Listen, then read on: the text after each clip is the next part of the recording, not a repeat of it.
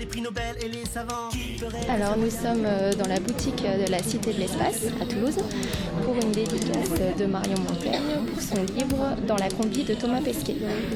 Donc je viens le faire dédicacer pour mon fils aîné qui est passionné euh, d'astronomie. Bonjour, je m'appelle Delphine.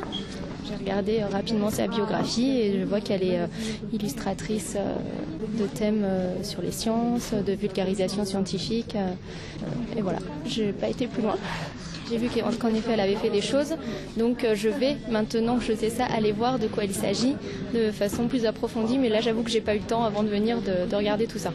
Vous connaissez mieux Thomas Pesquet que Marion Montaigne? Euh, Mieux qu'elle, je ne pense pas, parce que là j'ai commencé à feuilleter le, livre et à le lire pendant que nous attendons notre tour. Et je pense que non, qu'elle le connaît beaucoup mieux que moi.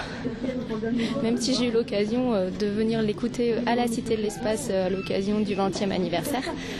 Il nous a un peu raconté euh, son aventure, mais euh, il a dû tellement euh, vivre de choses que je, pense que je suis pas encore au point sur toute sa biographie à lui. Sylvain. Thomas Pesquet, en plus il est déjà venu à la Cité de l'Espace. Bon, j'ai trouvé que c'était en plus une façon humoristique de représenter un peu son périple. Donc voilà, c'était un moyen de l'ordinaire, on va dire, directement, pour avoir un petit bout de témoignage de, sa part aussi. Est-ce que vous connaissez euh, Marion Montaigne, son travail? Je connais son travail au travers de la BD, puisqu'elle est sortie, qui n'était pas du tout dans cet objectif-là, et directement avec l'espace. Donc oui, je connais un petit peu, oui. Bon, j'ai dû lire une ou deux de ses BD, voilà où elle a tiré ses idées qui sont issues, qui sont à l'intérieur, on va dire, et si au moins elle a rencontré aussi Thomas Pesquet, si elle a pu parler avec lui, ou même s'il a vu la BD et qu'est-ce qu'il en a pensé, quoi. Lui de science, luminaire céleste. Vous aussi, vous faites des interactions avec les sciences euh, Moi, je fais interaction entre la BD et les sciences. Euh, le défi de raconter en images, en art séquentiel, comment fonctionnent euh, des phénomènes, l'impesanteur, les problèmes physiques des astronautes, par exemple. C'est ça qu'on fait entrer en collision, la science et la BD. Ça marche les études? Les sciences, au départ, c'était pas votre truc.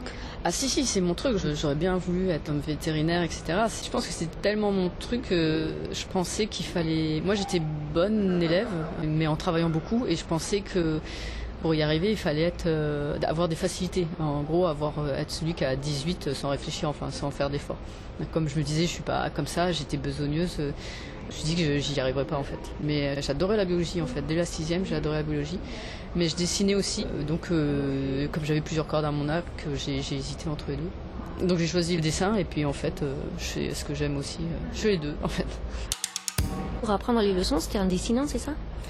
Ah bah ça m'aidait bien de visualiser. C'est vrai que euh, je suis assez visuelle, donc euh, tout ce qui est euh, l'histoire par exemple, je suis vraiment nulle parce que c'est un, art assez oratoire. J'aimais bien la bio, en effet il y avait pas mal de visuels. ouais, je, préfère quand on me, le dessine pour m'expliquer. Et les lectures alors, c'était quoi? Alors euh, moi j'aime bien euh, des fois me chercher des vulgarisateurs euh, anglo-saxons. Parce que je trouve qu'il y a, alors je connais pas tous les Français, je trouve qu'ils ont une manière de se mettre au niveau du lecteur, c'est-à-dire il n'y a pas ce rapport de professeur qui sait et qui va pas simplifier son discours pour le public, il y a vraiment ce côté comme si c'était quelqu'un qui était euh, à un bar avec vous et qui vous expliquait ce qu'il savait, etc. Je pense à Bill Bryson, par exemple, ou Marie Roche, que je cite euh, souvent. Euh, vraiment, j'ai l'impression d'avoir un ami qui me parle de ce qu'il a compris. Mais il y en a le font en français, mais c'est bizarre, je les, connais moins. Peut-être qu'en France, euh, quand on est un expert, il faut qu'on le sente un peu.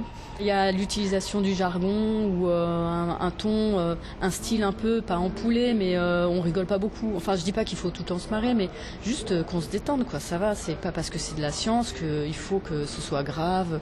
Au contraire, on devrait tous pouvoir en parler être détendu vis-à-vis de la science pour justement l'interroger, pour pouvoir prendre des faits scientifiques et se dire oh, mais c'est bizarre et si on fait comme ça, etc. Parce que cette intimidation du fait de professoral, je trouve que ça arrange ceux qui qui le sont pas, euh, qui se disent bon bah c'est pas pour moi, etc. Non, c'est pas vrai, c'est fascinant.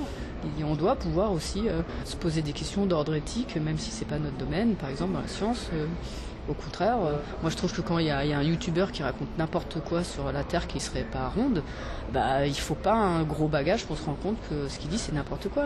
C'est pas parce qu'il a l'air malin ou je sais pas quoi qu'il sort des trucs Non, il faut que chacun ait un petit esprit critique et pour ça, il faut que les gens aient moins peur. Quand il y a une hiérarchie, il y a, de l'intimidation et donc euh, je trouve que c'est dommage. Il y en a évidemment euh, qui n'aiment pas du tout mes BD parce que la science, ça les saoule, ou côté euh, dictatorial, enfin professoral, euh, didactique, etc. euh, les ennuie profondément. Moi, il y, a des, il y a plein de sujets que je lis pas parce que j'aime pas, ou euh, chacun, chacun ses goûts. Mais je, je pense pas que ce soit un- auprès de moi qui viennent se plaindre. je, les, je les rencontre pas en fait. Vous en êtes aussi scientifique. Oui, vous êtes curieuse? Oui, euh, je pense qu'il y a un côté euh, curieux, ba- bachoteur. En fait, moi, j'ai- j'aime bien euh, chercher de la documentation, chercher de l'info. J'aime bien aller à la bibliothèque et, chercher dans des livres. Mais je sais pas, par exemple, si j'aurais euh, la patience euh, de rester, de passer cinq ans sur une thèse, si je serais pas, je m'arracherais pas les cheveux ou pleurerais par terre parce que mes expériences marchent pas. J'ai pas à faire ça en fait. Donc, j'ai l'impression d'avoir moi les côtés sympas de, la science parce qu'en plus, je peux passer d'un sujet à l'autre. Donc, euh, j'ai pas non plus à, non seulement prendre un sujet, mais à aller jusqu'au bout, au fond, je pense qui m'intéresse dans les sujets. Euh, Je pense que les chercheurs, ils doivent quand même avoir une certaine imagination, ou être euh, même bricoleurs aussi, parce que, par exemple, euh, j'ai rencontré des éthologues qui s'intéressent au comportement des, des animaux, donc ils leur posent des problèmes, par exemple des mises en situation. Et je trouve qu'il faut une certaine imagination pour imaginer une mise en place qui pourra mettre en évidence un comportement ou un sentiment euh, Est-ce que des oiseaux s'entraident? Est-ce que des, oiseaux ont de l'empathie entre eux? Comment je le mets en évidence? Quand vous êtes un, chercheur qui doit essayer de comprendre que la matière est comme ça, euh, en supposant euh, voilà, qu'un boson de Higgs va exister, euh, mais euh, en mettant l'hypothèse qu'il existe 11 dimensions, enfin il faut une sacrée imagination pour imaginer qu'il puisse y avoir un monde euh, qui ait plus de dimensions que les nôtres. On s'imagine des, souvent euh, techniques, techniques, mais je pense qu'il y a vraiment des vrais imaginatifs euh, beaucoup plus qu'on le pense. Le professeur Moustache. Et alors sur le blog Tu m'auras moins bête, vous aviez déjà euh, dessiné sur les astronautes, sur euh, l'astronaute qui se lève le matin, Oui, là, oui. qui euh, traverse la fenêtre, tout ça. J'ai regardé les commentaires, puisqu'il y avait le commentaire de Thomas. Pesquet. Et euh, j'étais assez amusée, parce que ceux qui vous lisent, ils, ils repèrent euh, les petites erreurs. Oui, oui. Mais c'est trop tard parce que j'ai tout dessiné, j'ai la flemme de tout redessiner. En fait, ce qui est complexe, c'est que des fois, des gens me donnent des conseils, mais ils ont aussi tort que moi. Enfin, il y en a qui disent non, c'est pas ça, c'est ça. Et en fait, je regarde, euh, je vais demander à un spécialiste, il dit non, non, c'est faux, euh, c'est pas comme ça. C'est là où j'aime bien faire des, BD avec euh, vraiment le spécialiste du, truc, parce qu'après, quand je reçois des commentaires, j'envoie au spécialiste et c'est lui qui me dit non, non, c'est pas ça. Il y a commentaires et commentaires en fait. Donc il y a, il ceux aussi qui relèvent. euh, euh, des petits détails. euh, ce que j'adore, c'est quand je fais des fautes d'orthographe. Parce que s'il savait, je le fais relire par mon conjoint qui est meilleur que moi en orthographe. Donc, euh, en fait, on a évité le pire. donc, vraiment, on a évité le pire. Et des fois, je reconnais des erreurs. Alors, des fois, il m'est arrivé de, de faire des, des erratums dans ma bibliographie parce que ma bibliographie était pas bonne, parce que je, je suis pas non plus expert, donc je peux aussi me tromper.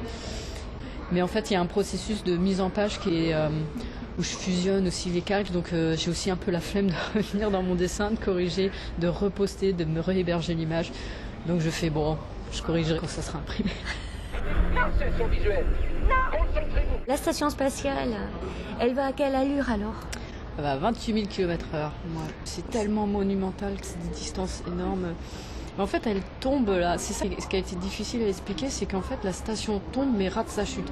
C'est hyper contre-intuitif, la mécanique euh, orbitale. D'ailleurs, je crois que j'ai, il est possible que j'ai fait une erreur sur les orbites. J'ai vraiment eu un mal de chien parce que c'est totalement contre-intuitif. Euh, On peut pas aller en ligne droite, on peut pas s'arrêter, on peut pas faire stop et tourner. Il faut euh, toujours tourner comme sur un disque et ensuite changer de sillon en fait. Et euh, à chaque sillon, il y a sa vitesse. Donc en fait, si vous changez de vitesse, vous changez de sillon par exemple. Mais si vous restez à la même vitesse, vous allez tourner et vous allez arriver exactement au même point. Mais il faut pas que vous ralentissiez, etc. Enfin, c'est ce que j'ai compris. Donc en fait, la, station, elle va tellement vite, en fait, par la vitesse, la force centrifuge, enfin, parce que la planète applique aussi une force. Hein, c'est pas, voilà, là, les astrophysiciens vont, se rouler par terre en temps. En fait, euh, la station tombe, mais elle, va tellement vite qu'elle la rate, en fait. Euh, Donc elle continue à tourner. Donc c'est- assez hallucinant, c'est c'est difficile à, s'imaginer. Mais euh, c'est pour ça qu'on envoie aussi du, carburant euh, à la station, c'est que des fois, il faut la remettre sur orbite, un peu la remonter. Et c'est génial si vous avez l'occasion de regarder euh, le documentaire Gravité Zéro de Jürgen Hansen. Vous voyez un moment, il y a Alexander Gerst, l'astronaute et ses collègues. Bah, c'est un moment où la station va être remise un peu à niveau. Donc eux, ils sont au milieu de la station et tout d'un coup, il y a tous les murs qui se déplacent autour d'eux jusqu'à ce qu'ils se fassent cogner par un mur. Donc lui, il bouge pas et les murs se déplacent. Ben, c'est la station qu'on remet un peu euh, en orbite. Donc c'est euh, assez hallucinant. Tout ce qui est dans l'espace, c'est un peu magique, mais en fait, ça, s'explique. Et aussi, il la déplace pour euh, éviter des débris. Oui, il y a ça aussi dans, ce documentaire. À un moment, ils ont peur que des débris arrivent, donc ils vont s'abriter dans le, le, Soyuz. Donc ils vont dans le Soyuz, ils voient par le hublot les débris qui passent, un peu comme dans Gravity. Alors ils les évitent, ils se sont mis dans la capsule de retour au cas où ça rentrerait dans la station et qu'il y aurait un problème. Donc on les voit, ils regardent par le hublot et en effet, il y, a des traînées, ils les voient passer, mais ça évite la station. C'est pas anodin. Non, mais quand on est sur place, euh, c'est vraiment impressionnant. Hein. il y a les, structures, l'importance d'une telle mission. Par exemple, les infrastructures euh, pour la répétition des sorties extravéhiculaires ont lieu euh, dans un énorme bassin. C'est la plus grosse piscine que j'ai jamais vue, avec dedans des répliques de la station. Donc là, vous voyez vraiment la taille de la station. En plus, elle, elle est en morceaux, mis dans le désordre. Mais il y a tous les morceaux. Donc là, vous vous rendez compte déjà de la taille du truc. Vous voyez les astronautes plonger dans cette eau pendant 6-7 euh, heures. Et là, vous réalisez ce que c'est qu'une, enfin à peu près la durée d'une sortie extravéhiculaire. Vous vous rendez compte aussi de, l'ampleur, la taille des trajets qu'ils doivent faire euh, en combinaison. Je me souviens aussi au tout début, parce que nous on pouvait regarder, ça se passait sous l'eau, mais nous on pouvait regarder sur euh, des écrans de contrôle. Ils sont à deux dans un énorme scaphandre, donc c'est en plus pressurisé. Donc, et je me suis dit, mais comment ils voient ce qu'ils font? Enfin, ils ont, c'est comme s'ils étaient dans, une boîte avec juste un hublot. Et en fait, ils étaient tête bêche dans un sas vraiment pas gros et ils devaient euh, brancher tout leur euh, câble de sécurité. Donc c'est comme si vous étiez enfermé dans une boîte euh, avec des câbles partout. Et je me suis dit, mais, mais comment il a une visibilité de ce qu'il fait? Ben, vous, les voyez après l'entraînement et vous voyez que c'est très physique. Quoi. Ils sont en âge, quand ils sortent, ils ont les mains qui tremblent parce qu'ils ils ont froid pour, pour, diverses raisons, mais aussi parce qu'ils sont probablement un peu tétanisés. C'est long en fait, cette heure c'est pas une partie, euh, hop, euh, juste je sors, ta date ce soir, hop, euh, je vise des trucs. C'est vraiment, tout est, tout est lourd et à chaque moment, il peut y avoir une fuite et tout. Il y a tellement de matériel, ouais, c'est impressionnant. La piscine vous a impressionné? Ouais, la structure. C'est difficile de s'imaginer la taille de la station. Donc là, vous voyez la taille des modules. J'ai vu la taille d'un panneau solaire dans un autre bâtiment. Oh, c'est vraiment énorme. J'ai vu aussi le, le Canadarm, c'est le bras mécanique. Ah, c'est super grand, en fait, tout est énorme. J'avais une vision, euh, je pensais pas m'être trop planté, mais quand on les voit en vrai, en plus, on, fait ça, c'est dans l'espace, ça doit être. Euh, et ça, c'est que le bras mécanique. Ah oui, c'est énorme, c'est euh, incroyable qu'on ait envoyé ça là-haut. Ouais, les panneaux solaires aussi, c'est gros, tout est gros. C'est sur le coup du. Bah, surveillez votre langue devant le roi, espèce d'abruti Est-ce qu'ils disent des gros mots? Bah, oui, comme quand on parle de manière euh, familière. Enfin, j'ai deux ans de moins que Thomas, on parle de la même manière. Et moi, je peux vous dire que des fois, je parle comme une charte. Quand ils sont en mission, là, quand ils sont dans Ah, si, euh, bah, je pense que des fois, ils font à la vache. Euh. mais comme c'est en anglais, ça doit lâcher des mots parce que c'est dur, c'est hyper physique. Des fois, ils ont peur de perdre un, instrument. J'essaie d'écouter des fois, mais c'est comme c'est beaucoup de termes anglais, beaucoup d'acronymes, parce que c'est des éléments qui bougent, le SC sur le CH4, tous des trucs comme ça. Mais je ne serais pas étonné que oui, oui, des fois on entend des Ah, fais chier. Le premier truc qui frappe, c'est la langue. La langue Oui. Vous êtes allé à Houston, vous êtes allé à la Cité des Étoiles, donc vous êtes polyglotte. Ah non, non, euh, alors je comprends mieux l'anglais que je le parle. Alors Houston, ça va, c'est américain. Euh, en russe, alors non, les Russes parlent pas trop anglais. Donc j'étais pas toute seule, j'étais avec une équipe de tournage que je me lasserai pas de remercier parce que je me suis greffé à eux pour les déplacements. Donc c'est ceux qui font Thomas Pesquet, l'étoffe d'un héros qui sortira l'an prochain euh, sur les grands écrans. Sans eux, j'aurais vraiment fait aucun déplacement. Euh, ils ont vraiment été adorables. Et donc j'étais avec eux, donc euh, c'est sûr qu'on était un peu entre Français. Non, les Russes parlent pas trop anglais, donc vous avez parfois quelqu'un qui vous escorte et qui parle un peu anglais. Mais non, non, le russe, non, non, je touche pas une bille en russe. Après, pareil, à Cologne, bah, il y a beaucoup d'ingénieurs français, mais j'ai eu une discussion euh, assez euh, soutenue avec un médecin euh, avec qui je parlais en anglais. Ah, j'étais fier de moi. j'ai tout donné. T'as vu le costard? Ah, ce sont des polos. Je pense que quand il est en, mode euh, astronaute, il se met avec euh, les polos. Il y a aussi les, insignes, euh, Proxima, etc., la mission. Le public connaît bien le logo de la NASA, mais pas très bien celui forcément de l'ESA. Ça rappelle des symboles comme ça. Ils reçoivent des polos, oui c'est vrai. T-shirt de sport aussi. Une cuisine compliquée, si vous aviez goûté des plats. Et est-ce que vous, vous en avez goûté de ces grains J'ai goûté euh, des biscuits. Et oui, j'ai pu euh, goûter euh, un truc de Thierry Marx. J'ai réussi. C'est hyper bizarre parce que les goûts sont plus marqués en fait. Parce que comme ils sont un peu congestionnés, je pense que le goût est un peu changé. Donc c'est marrant, c'est plus les sauces sont plus fortes en fait. L'assaisonnement est peut-être un peu plus marqué, mais c'est pas mal du tout. Thierry Marx, je crois que c'était pour les grandes occasions. Abattu sur vous, la conclusion est évidente. Euh, moi, je trouve ça génial quand les euh, divers euh, métiers se rencontrent en fait. enfin, un auteur de, BD dans, de l'artistique qui, qui, normalement sort pas beaucoup de son atelier. Je trouve ça génial de, sortir de son atelier, de rencontrer des gens qui font des choses très différentes. Euh, je me rends compte que ça permet euh, des deux côtés de bouger des, préjugés en fait. Euh, moi, des préjugés sur des fois les ingénieurs ou des chercheurs, sur ce qu'ils font ou d'autres domaines, et eux, ils changent aussi leurs préjugés sur peut-être sur les artistes, etc. Ils se rendent compte du boulot. je trouve que se rencontrer, échanger, c'est toujours bénéfique parce qu'on change d'aperçu on a tous des préjugés ou des préconçus, euh, mais c'est normal, je pense, euh, parce que notre cerveau préfère avoir une idée des choses qui se fait plutôt que rien. Donc on se fait des idées, ce qui est un, métier qui n'est pas le nôtre. Et euh, c'est toujours enrichissant. J'ai encouragé des étudiants en art à même s'ils vont être très très chez eux parce qu'il y a un côté très artistique, de, sortir, de rencontrer d'autres gens, de, s'intéresser à d'autres métiers, etc. C'est toujours bénéfique. Et là, moi, j'aurais jamais dit, euh, il y a trois ans, on m'aurait dit tu vas faire une BD sur un astronaute. Je ferais mais qu'est-ce qu'un astronaute s'intéresserait à la BD quoi vraiment? Bah si, c'est possible. Donc c'est vraiment génial que les barrières entre des métiers euh, s'effondrent quoi. On a tout à gagner de ça. Donc il faudrait que des musiciens rencontrent des, des, historiens, des, mais ça se fait, hein, mais des historiens euh, parlent avec des physiciens, euh, que des médecins euh, potassent un peu avec des podologues. je suis pour. Podologie musique, il y a quelque chose à faire. Qui sait expliquer ce qu'est la radiation?